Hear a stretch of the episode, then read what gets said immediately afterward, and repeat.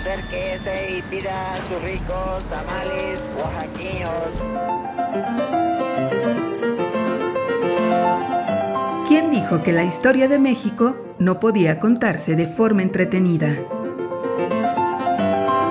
365 días para conocer la historia de México.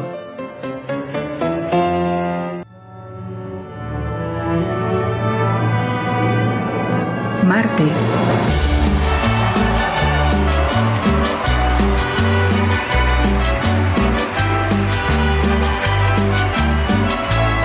Bailar con la más fea.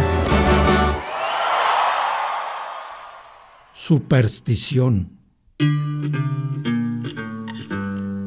Jefe astuto y emprendedor, poco familiarizado con las costumbres de la civilización, rodeado siempre de sus indios pintos, no gastó jamás otro uniforme que un vestido de lienzo con un sombrero de paja.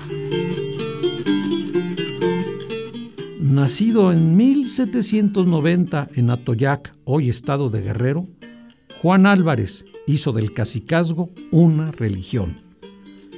Defensor de la causa insurgente, aprendió pronto las artes de la guerra junto a Morelos.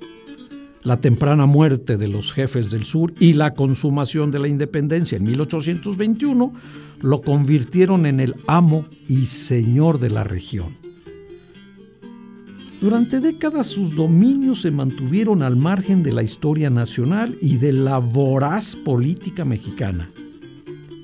Curioso cacique liberal, antes que reconocer el cacicazgo nacional de don Antonio López de Santana, Álvarez decidió combatirlo y apoyado por Ignacio Comonfort se levantó en su contra.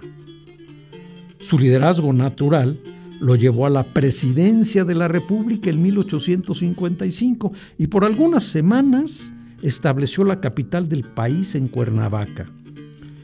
Debido a que una predicción le había anunciado que en la Ciudad de México encontraría la muerte. Así que desafiando su destino, Álvarez ocupó la capital del país el 15 de noviembre y unos días después dejó el poder en manos de Comonfort, no sin antes suprimir, desde luego ya, el fuero eclesiástico. Las funestas predicciones no se cumplieron en la persona del caudillo sureño pero su familia pagó el precio de la victoria. Así lo comunicó el Ferro Carril, periódico de filiación conservadora, que en su edición del 4 de febrero de 1858 daba cuenta del castigo divino. La crecidísima familia de don Juan Álvarez, compuesta por más de 10 personas, ha caído bajo la guadaña de la muerte todas a excepción de dos, él y su hijo Diego.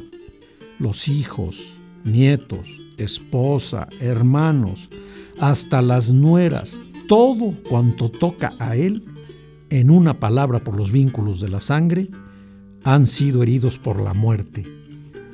Parece que Dios quiso para más hacer resaltar el castigo de la sociedad que impone a don Juan en el último tercio de su vida escoger esos tiempos prósperos en que se consideraba señor de la República como lo había sido del sur.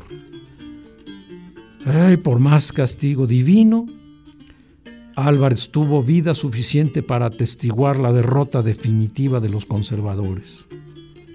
Al momento de fallecer, el 20 de agosto de 1867, se cumplían dos meses del fusilamiento de Maximiliano y del triunfo de la República. A don Juan le tocó bailar con la más fea.